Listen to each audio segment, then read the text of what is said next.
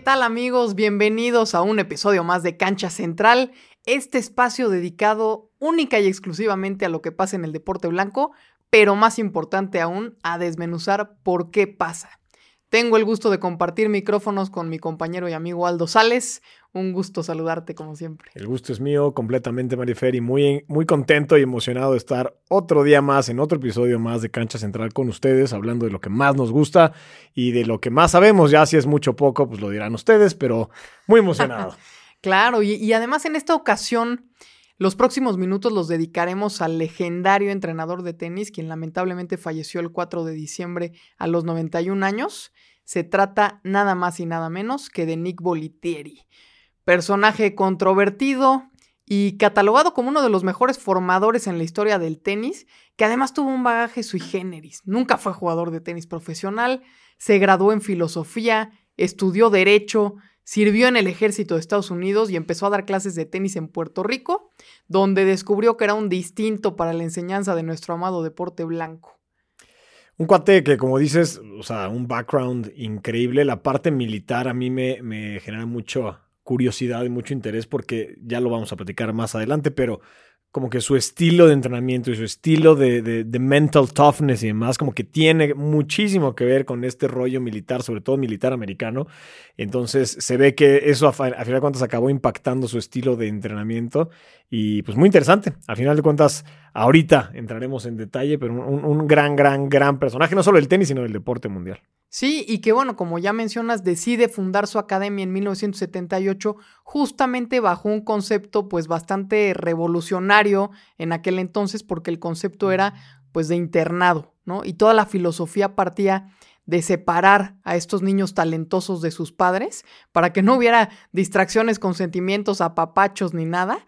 Y la idea, bueno, pues era formarlos, exprimirlos, llevarlos al límite y que años más tarde pudieran convertirse en profesionales. Pero profundizando un poco en lo que comentas del régimen militar y un poco para que se den una idea de lo que se vivía dentro de las instalaciones de la academia, el propio Andrea Agassi, en su libro Open, que si no lo han leído, le recomendamos muchísimo que, que, lo hagan, pero él describe ese lugar como un campo de prisioneros glorificado. Sí, está interesante porque además incluso le acaba tirando, si no mal recuerdo en la biografía, un poquito le acaba tirando, a, bueno, no un poquito, bastante le acaba tirando a, a Nick Boletieri, quien fuera su segundo padre, el que lo formó, su coach, su mentor, etcétera. Y en efecto se refiere a, la Nick Boletieri Tennis Academy como el campo, ¿cómo dijiste? De, el campo de, prisioneros, glorificados. exacto. y a él como un hustler and huckster, ¿no? O sea, que, que agarraba a los jugadores sí los desarrollaba, etcétera, etcétera, y los escupía una vez que ya no les servían. Entonces, esa es la parte fea, la parte negativa de Nico Letieri, porque, a ver, no estamos hablando de un personaje perfecto, ¿no? Y tampoco estamos hablando de un santo, no.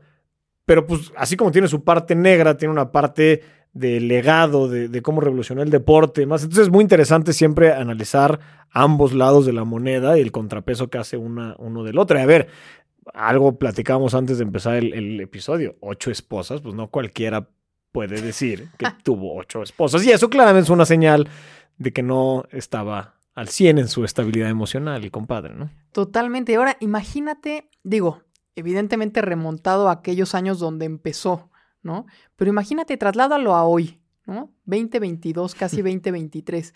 ¿Tú le confiarías a tus hijos o sea, confiarías, porque al final, a ver, sí te forma como tenista, pero, pero es integral, ¿no? Y te vas a vivir a su academia y ahí vas a tener la formación no solamente dentro de la cancha, sino fuera de la cancha, ¿no? Qué, qué difícil que un personaje así te pueda llevar a la cima del tenis, pero pues que quién sabe qué te deje para tu vida personal, ¿no? Exacto, soy a ver, eh, vas a dejar a tu hijo con un ex militar que puso una academia donde, por cierto, al principio se quedaban a dormir en su casa, en la, en la, en la casa de otro señor, de su socio, digamos. Eh, tu hijo, como dices, teenager, y ya te lo va a entrenar. Ah, ojo, ahí no hay ningún background de Nick Boletieri, el, el, creador de cabeza. Es un cuate, un italiano, bueno, hijo de inmigrantes italianos que viene de Pelham, New York, al lado del Bronx. Déjala a tu chamaco. Yo ni drogado lo hubiera hecho. Ahora, pues claramente yo no soy el, el, el, el tipo de padre que, que, sí tuvieron todos esos campeones, ¿no? Pero sí, interesante. Sí, claro. Y mira, al final del día, digo, centrándonos evidentemente en la parte deportiva, pues algo o mucho de razón debía tener con su sistema, porque pues así fue que, que, logró formar auténticas leyendas, ¿no? Como Agassi, como Celes, como Courier, como Sharapova, Tommy Haas, Hingis, Becker, Marcelo Ríos. Entonces, pues digo, creo que dentro de todo su contexto, eh, pues haber formado y entrenado a 10 número uno del mundo se dice fácil, ¿no? Me gustaría hacer una encuesta aquí entre los coaches de tenis, eh, no solo en México, a nivel mundial. ¿Cuántos de esos coaches, eh, a ver, yo creo que todos los coaches tienen el sueño de formar, ya no digas a un uno del mundo, a un top 50 del mundo, ¿no? Que es, güey, toda mi carrera la voy a dedicar a formar a un top 50, con eso me voy a coronar. Todos los coaches tienen ese sueño. ¿Cuántos lo han logrado? Pues son obviamente muy, muy pocos. Pues este compadre, no solo top 50, sino top 1, bueno, no top 1, más bien uno del mundo, 10 de ellos. Y muchos otros campeones de Grand Slam. Ya mencionabas a Tommy Haas, él no, es uno del, no fue uno del mundo, pero fue un grande. Nishikori, top 5 durante mucho tiempo. Eh, Kurnikova, que tampoco fue uno del mundo, pero vaya, estuvo muy ahí arriba. ¿Quién puede decir? Yo creo que a ver, me atrevo a decir, Patrick Moratuglo en la actualidad se le acerca, ¿no? Un poquito con... Y no fue un creador de campeones, más bien es un entrenador de, grandes figuras. Sí, digamos, ya formados les da como ese ponchito adicional que necesitan. Exacto, pero este eh, es el semillero, digamos, de campeones y sí, no, no, no, no cualquiera, ¿no? Pero además, más que eso, también lo considero yo un posiblemente, o me atrevo a decir, el mayor emprendedor que ha visto el tenis, ¿no? O sea, 100% de acuerdo. Porque una faceta muy diferente es ser un coach, un entrenador, un formador que te da la técnica, te da el tema mental, etcétera, etcétera, la táctica, etcétera.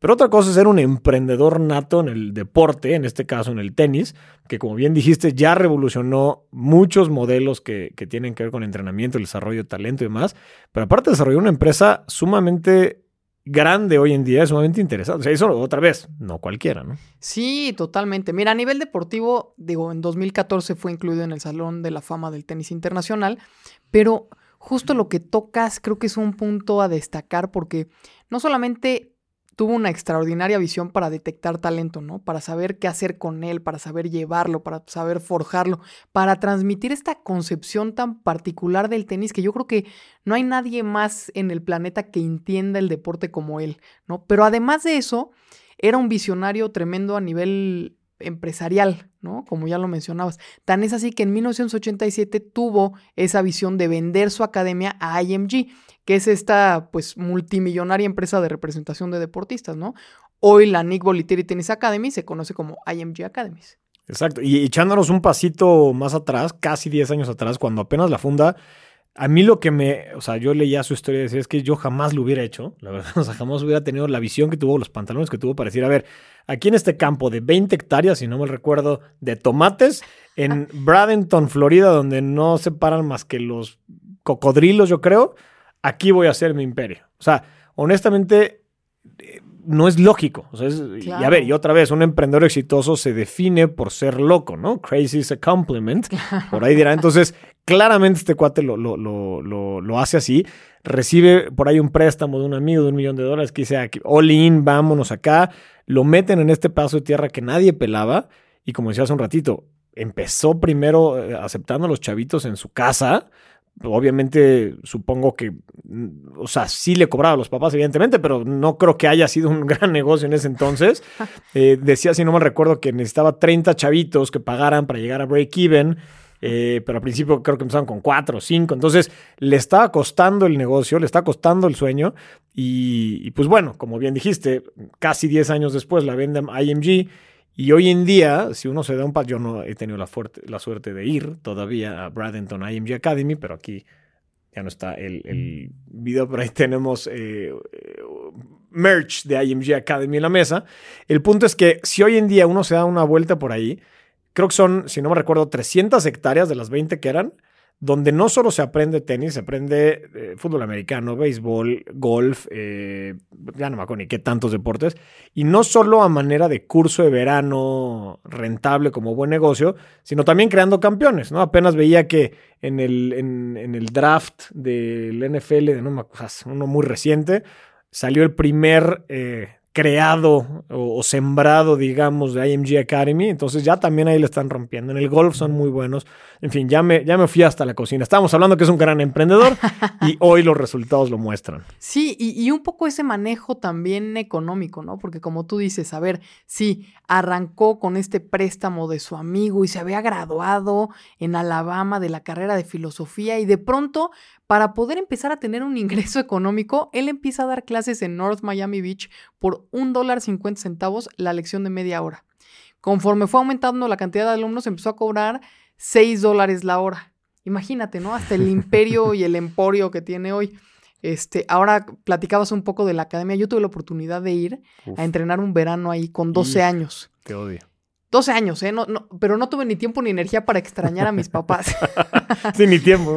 Una semana o dos, no sé cuántas semanas habrá sido, pero. Era una locura. Eran entrenamientos al rayo del sol, físico, cancha. Había un domo donde eh, pues, hacían sesiones de resistencia física. Yo no te puedo explicar los niveles de humedad que podías llegar a sentir allá adentro, ¿no? Este, o sea, imagínate, verano, Florida, abajo de este domo que concentraba todo el calor, haciendo sprints, reacción. Terminabas ahí tus 45 o 60 minutos de entrenamiento, no te quedaba una gota de agua en el cuerpo. Pero qué tal la ilusión, porque estás entrenando en tierra de campeones, donde, a ver, ya dijimos todos los que se crearon ahí, y todos ellos llegaban como tú, de 9, 10, 12 años muy, a lo mucho, o sea, ni siquiera chavitos, niños, eh, o sea, muy niños y que llegaban eh, con todas las ilusiones como tú llegaste y obviamente uno de cada X se convertía en grandes figuras. Entonces están entrenando en el equivalente a Tierra Santa tenística. ha, de ser, ha de ser bastante, bastante inspirador, ¿no? Sí, completamente. Y digo, al final, a ver, es, es, es, un referente, ¿no? Marcó una época en el deporte. Muchas academias alrededor del mundo quisieron replicar su método muy difícil de lograrlo, ¿no? Porque al final, pues esa filosofía y esa esencia que él imprimía a todo su cuerpo de técnicos que tenía ahí, pues por más que quieras copiarlo, pues el que no lo trae, este, difícilmente lo puede replicar, ¿no? Tan es así que pues recibió decenas de premios nacionales e internacionales, eh, no sé, por ejemplo, entre las 25 personas que más influyeron en el tenis en el siglo pasado, lo ganó en 1999. Después en 2000 eh, se destacó como una de las 50 personas más influyentes en el tenis. Entonces realmente estamos hablando de un personaje que marcó época. Normalmente estamos acostumbrados a hablar de los jugadores, ¿no? Cuántos títulos ganó, eh, a qué edad debutó, etcétera. Pero acá estamos hablando del cerebro detrás de esos grandes campeones y creo que tiene un mérito fantástico, ¿no? Todos creemos o nos hacen creer que el tenis es un deporte individual y en realidad el papel del entrenador frente a ese individualismo con el que se le juzga al tenis porque pareciera que es algo negativo, pues el entrenador queda relegado, ¿no? Y en realidad es pues pieza fundamental para, para, cualquier tenista. Eso es importantísimo. Y de hecho, en su filosofía él lo repetía mucho. O sea, no es, no es un I won, es un we won, ¿no? Todo es un en, equipo. Y como bien dices, es un, es un deporte que mucha gente pensaría que es individual, donde nada más depende de uno mismo, del jugador. Y no hay más falso que eso, y él lo demostraba así.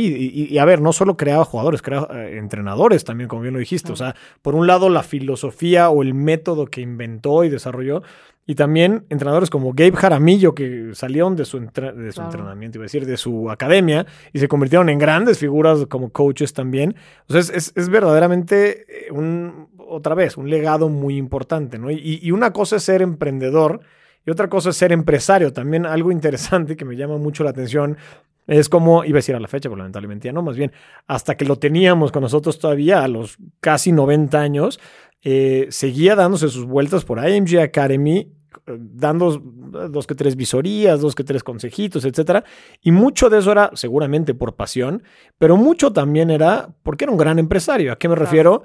Muchos, como en este concepto de academias, eh, muchos de los niños que van no necesariamente son niños con el mejor talento del mundo y que van a ser el siguiente Martina Hingis o el siguiente Boris Becker, sino que van a pasarla muy bien eh, de estos cursos que tienen eh, temporales y él va y se planta en la cancha, te ve, te da dos, tres consejos, el papá, mamá o quien acompaña a este niño o niña graba ¿Qué crees que hace con ese video? Lo comparte en todas las redes sociales porque Nick Boletier está viendo a mi hijo o a mi hija y eso representa el mejor material promocional del planeta Tierra. Entonces, a ver, Chance no lo hacía por eso, pero yo creo que sí había algo de interés ahí. Entonces, emprendedor, empresario, coach, en fin, o sea, su, legado es muy importante. Pero también el punto, él, me acuerdo que él decía que hoy en día, bueno, hoy en día eso lo escuché hace como cinco años más o menos, dijo, academias de tenis hay miles y miles y miles y miles que tratan de replicar ese modelo como tú mencionabas, donde muchas veces dicen, tienen una cancha de tenis en el, en el backyard y ya con eso le llaman academia de tenis, ¿no? Y pues una academia de tenis no nomás son las instalaciones, es el método, es el, involucramiento de la gente que está ahí, es el, qué tan invested, por decirlo en inglés, están los papás o la familia de los jugadores. Eh, en fin, todo el método, la metodología, perdón, que él desarrolló, eh, no es tan fácil de copiar. Sí, ¿no? Y, y, para seguirlo admirando, ¿no? En el plano personal, ya lo mencionabas, se casó ocho veces y tuvo siete hijos. Y hay una frase extraordinaria de su última esposa, Cindy, que cuando se casó con él dijo, yo sé muy bien que soy la amante, porque su verdadera relación la tiene con su academia. Tómala. Y, a ver, con su academia y con, con el tenis. Sus jugadores, ¿no? yo, escuchaba, y pues, por algo se divorció tantas veces, que pasaban nueve de doce meses al año de viaje. ¿no? bueno, sobre todo, yo creo que al final ya no tanto, pero cuando estaba muy activo con sus jugadores, estaba todo el tiempo en tours, en, perdón, en, en el tour, en torneos. Entonces, imagínate quién puede aguantar que tu esposo esté nueve de 12 meses fuera. Pues evidentemente eso tiene un, golpe en, la vida personal. Y aunque él no fue nunca un tenista profesional, pues a final de cuentas sacrificó su vida personal en gran medida por la vida deportiva, aunque desde el lado de la tribuna, ¿no? Entonces eso también pues es un sacrificio importante que, que representó muchos beneficios para el deporte y para los deportistas que le acompañan. Totalmente. Y a ver, yo siempre he creído que todo lo que pasa dentro de la cancha tiene injerencia fuera de ella. Y de todo esto que, que, sabemos o aprendemos o mencionamos de Nick Bolitieri, él tiene una frase que a mí me gusta mucho, que era uno de sus mensajes habituales, que yo creo que es muy interesante porque se puede replicar en cualquier faceta de la vida, ¿no? En la familia, en las relaciones personales, laborales, en lo que quieras, ¿no? cualquier cosa que te propongas, pero es, él decía, el entrenamiento que tuve en el ejército me hizo tener mucha disciplina. Primer gran lección, ¿no? La disciplina es fundamental para cualquier propósito que tengas en la vida, en el plano que sea, a nivel que sea. Y después complementaba, es fundamental respetar a un líder y seguir sin discusión el camino que te marca. Entonces, hoy en día realmente no cualquier líder que tú llegues a tener de lo que sea, ¿no? Siempre hay alguien a quien quieres emular o al que quieres seguir. Qué, qué importante es que ese líder se gane tu respeto, no probablemente por el método que Nick lo hizo, ¿no? Que era a rajatabla, militarizado y es porque yo lo digo, etcétera, ¿no? Y creo que pues esa filosofía de líder o ese concepto de líder ha evolucionado y, ese seguir sin discusión el camino que te marca un líder por convicción, creo que ahí hay algo que hemos visto que se, pues que se replica de manera evolucionada en coaches como por ejemplo el tío Tony, ¿no? Totalmente, totalmente. Y hablando de, de, su sabiduría y de su, de su sabiduría, bueno, sí, también de su sabiduría, de la disciplina militar que, que él trae, eh, me acuerdo que decía mucho que no, era imposible decirle a él, uno de sus jugadores, evidentemente, que no se podía hacer algo, ¿no? Como, I can't do this, o lo que sea, era prohibido, era como si lo insultaras. Y cuenta una anécdota de cuando Andrea Agassi apenas estaba empezando, fue a jugar un torneo en Washington, creo, eh, se lo surtieron. Entonces sale y no lo encontraba y le dice, creo que el hermano de Andrea o no sé quién, le dice, oye, está allá cruzando la calle, ¿no? Entonces va corriendo y está rompiendo sus raquetas. Entonces le dice, Andrea, ¿qué haces? Dice, no, pues es que I don't have it in me. O sea, yo, yo, no lo traigo ya, yo no puedo con esto. Y uh, te das de cuenta que le mentaste la madre. Entonces que le dice, en tu vida me vuelvas a decir que no puedes hacer algo. Y entonces, a ver, a mí en lo personal eso me resuena muchísimo porque creo que todo está en la mente, ¿no? Y él mucho lo decía, mental toughness. O sea, puede un jugador ser medio maletón, pero si tiene la mente, agárrate. Y de hecho pone el ejemplo de, Brad Gilbert, que dice, él jugaba horrible, jugaba espantoso, pero tenía una mente que, madre mía, le ganaba al que, al que se pusiera enfrente. Yo, yo a mis hijos les digo siempre que no pueden, está prohibido en la familia decir, no puedo.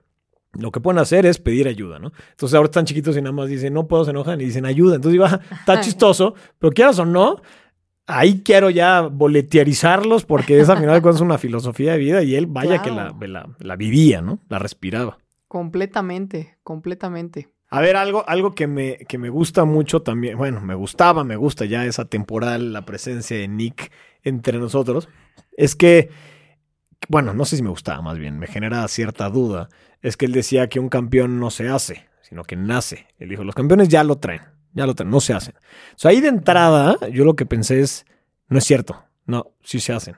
No sé tú qué opinas. Mira, yo creo que hay muchísimo campo para desarrollar a un campeón, pero sí creo que tiene ciertas condiciones innatas contra las que no puedes pelear. ¿Puedes revertirlo? Sí. Por ejemplo, la estatura. Pues ahí tenemos al Peque Schwartzman. Sí, claro, claro, claro. O, no sé, las lesiones. Pues ahí tenemos a un Rafa Nadal.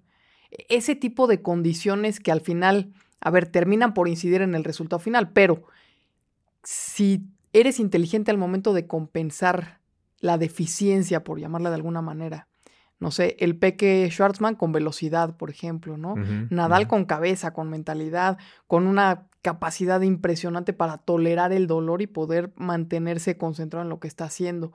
En fin, a lo mejor hay quien desarrolla más fibras blancas que, que fibras rojas, por ponerte un ejemplo, ¿no? Ahora, ¿cómo usas esas condiciones naturales para sacar ventaja y disminuir lo que te podría provocar desventaja? Creo que ahí está la diferencia entre los que le dan la vuelta o los que se sienten condenados por alguna característica física, por ejemplo, ¿no?